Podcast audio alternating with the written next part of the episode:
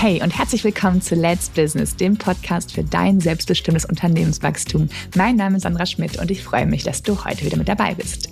In der heutigen Folge geht es um die Frage, die mir Jan über LinkedIn geschrieben hat. Und zwar, was muss ich beim Verkauf meiner GmbH beachten? Also, lieber Jan, danke für deine Frage. Ich habe ja mal äh, ne, aufgerufen, ihr dürft mir eure Fragen schicken und du hast davon Gebrauch gemacht, finde ich super. Und deswegen kommt hier die Folge zu deiner Frage, was beim Verkauf der GmbH-Anteile beachtet werden muss. Also zuerst ist mal zu schauen, wer verkauft denn, also wer hält die Anteile. Das ist, ähm, wenn du in Anführungszeichen nur eine GmbH hast, dann hältst du ja ganz logischerweise die Anteile. Wenn du eine GmbH und Holdingstruktur hast und du jetzt eine operative GmbH verkaufen möchtest, dann hältst nicht du die Anteile, sondern deine Holding hält die Anteile.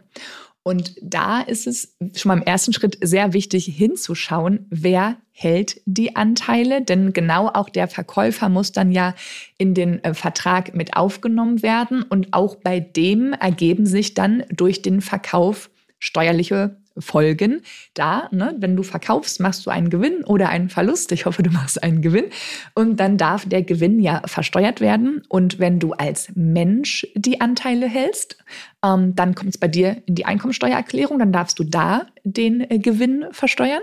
Ähm, wenn du die Holdingstruktur hast, dann darf der Gewinn in der Holding versteuert werden und kommt dann so nicht in deine Einkommensteuererklärung, sondern landet in der Steuererklärung von der Holding. Also da wirklich schauen, wer hält denn die Anteile, ähm, um, ne, weil auch wenn du die Holdingstruktur hast, würde man ja so im Sprachgebrauch sagen, ich verkaufe gerade meine GmbH ähm, oder ich plane den Verkauf meiner GmbH.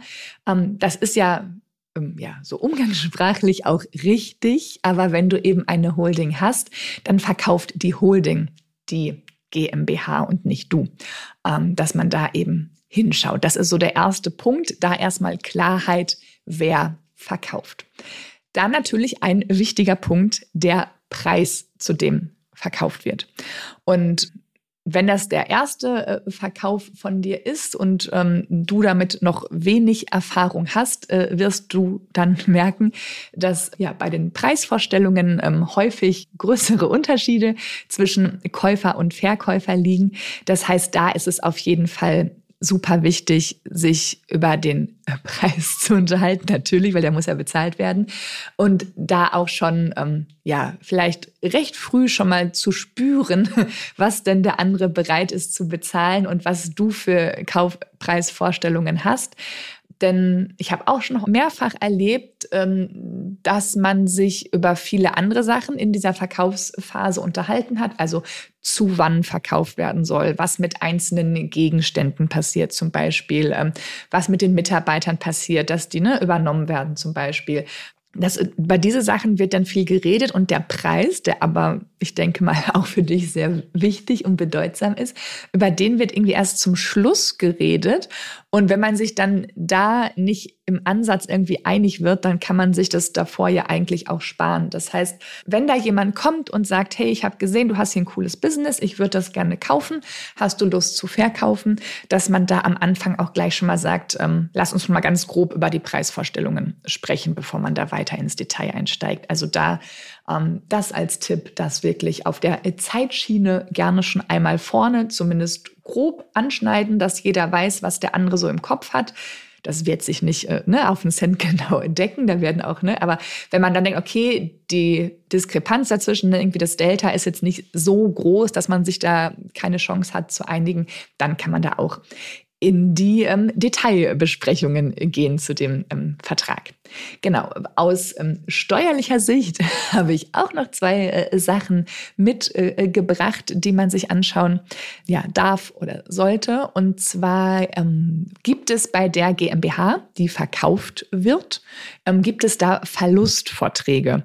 Also hat die GmbH in der Vergangenheit mal Verluste gemacht, die noch nicht durch Gewinne ausgeglichen worden sind.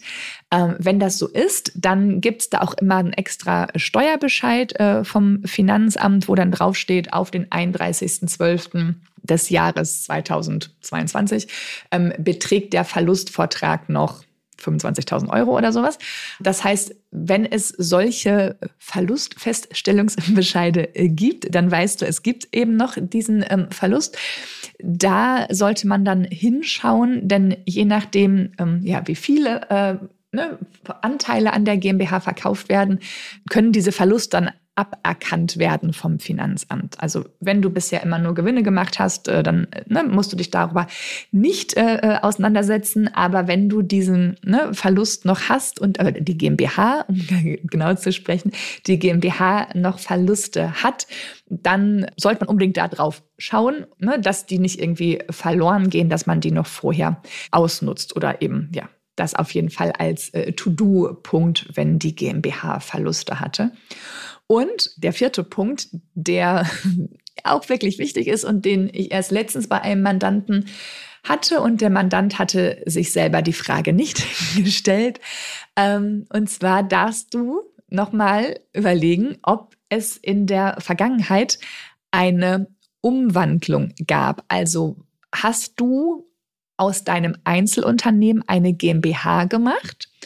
Und wann war das? Also, ne, wenn du ah, denkst, ah ja, ich bin ja mal als Einzelunternehmer gestartet, dann habe ich daraus die GmbH gemacht, dann habe ich zum Beispiel ne, darüber noch eine Holding implementiert, dann gab es bei dir, wenn das deinem Business-Lebenslauf quasi entspricht, ähm, dann gab es diese Umwandlung und da muss man schauen, wie lange liegt die schon zurück, denn da gibt es Sperrfristen, in der es sinnvoll ist, ähm, ja, die Anteile nicht zu verkaufen. Also ne, diese sieben Jahresfrist, äh, hast vielleicht schon, schon mal davon gehört. Ähm, in dieser Zeit sollte man unter steuerlichen Gesichtspunkten sehr versuchen, äh, die Anteile nicht zu verkaufen. Und da muss man hingucken. Das macht wirklich Sinn ja, wenn du sagst, ja, ich bin noch in dieser sieben Jahresfrist, die Umwandlung ist erst drei, vier, fünf Jahre her, aber noch keine sieben Jahre, dann darfst du die GmbH trotzdem verkaufen und du kannst sie auch trotzdem verkaufen. Also da gibt es dann keine ähm, wirkliche ne, Handlungssperre, das nicht. Also auch dann kannst du verkaufen. Man muss dann nur einmal über die steuerlichen Konsequenzen sprechen. Also nur weil die sieben Jahre nicht um sind, heißt es nicht, dass du dann nicht verkaufen darfst. Ja, das also ne, so, so bitte nicht im Kopf speichern. Du darfst verkaufen, du kannst verkaufen. Ähm, du solltest dich nur vorher über die steuerlichen Konsequenzen informieren, um dann eben zu sagen, okay, ja, ich weiß, wenn ich es verkaufe, entsteht der Gewinn. Ich darf dann darauf folgende Steuern ähm, bezahlen. Und wenn du sagst, ja, ich möchte aber dann ne, verkaufen unter diesen Bedingungen, dann hast du eben vorher deine Steuerfrage geklärt. Ja, das waren so die vier Punkte, die ich unfassbar ähm, wichtig finde. Und ähm, genau, wenn wir noch einmal zurückkommen äh, zum ersten äh, Punkt, noch einmal hier so ein äh, äh Loop machen. Ähm, das war ja, wer hält die Anteile? Da wirklich hinzuschauen, hältst du die Anteile oder hält deine Holding die Anteile? Und äh, da möchte ich noch mal ganz kurz aus steuerlicher Sicht reingehen, denn das ist steuerlich auch ein riesen, riesengroßer Unterschied und wenn du ein Business hast, wo du sagst, ja, ich werde diese operative GmbH irgendwann mal verkaufen, weil das ist etwas, was man verkaufen kann. Ich, ähm, ne, da gibt es einen Markt, das, da gibt es Interesse, da gibt es dann bestimmt auch Käufer. Dann äh, ist es wie folgt, wenn du die operative GmbH hältst und du als Mensch dann ja irgendwann die Anteile verkaufst, zahlst du darauf Einkommensteuer. Du darfst es bei dir versteuern. Und das ist so roundabout 30 Prozent aktuell ähm, der, der Steuersatz darauf. Da gibt es Ver Vergünstigungen und äh, Sonderregelungen, aber so über einen dicken Daumen würde ich sagen, ne, sind das 30 äh, Prozent, die du da an Steuern bezahlst. Wenn das Ganze in einer Holdingstruktur gehalten wird, das heißt, nicht du hältst die Anteile an der operativen GmbH, sondern deine Holding hält die Anteile. Dann verkauft die Holding logischerweise dann auch, ähm, wenn es zum Verkauf kommt, die Anteile und der Gewinn landet bei ihr und die Holding darf diesen Gewinn mit nur ungefähr 1,5, 1,6 Prozent Steuern versteuern. Das heißt, das ist ein riesengroßer Unterschied zwischen deinen 30 und da gefühlt nichts, also weniger als äh, zwei Prozent ähm, Steuern da drauf.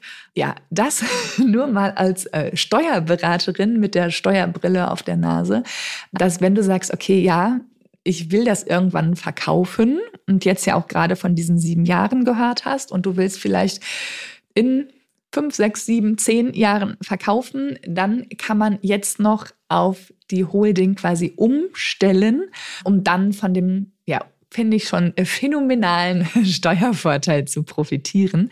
Ja, also das äh, für dich als kleine Hausaufgabe, wenn du dich da gerade wiederfindest und denkst, ah, GmbH habe ich schon, das ist schon ziemlich gut, aber die Holding sollte ich mir mal äh, Gedanken machen, dann ähm, mach das gerne und ich unterstütze dich auch gerne dabei, ähm, genau die Holding zu gründen und dann auch wirklich als ähm, Holding dann zu integrieren, also ne, dass dann die deine GmbH-Anteile äh, zur Holding rüber wandern, ähm, da bin ich gerne an deiner Seite.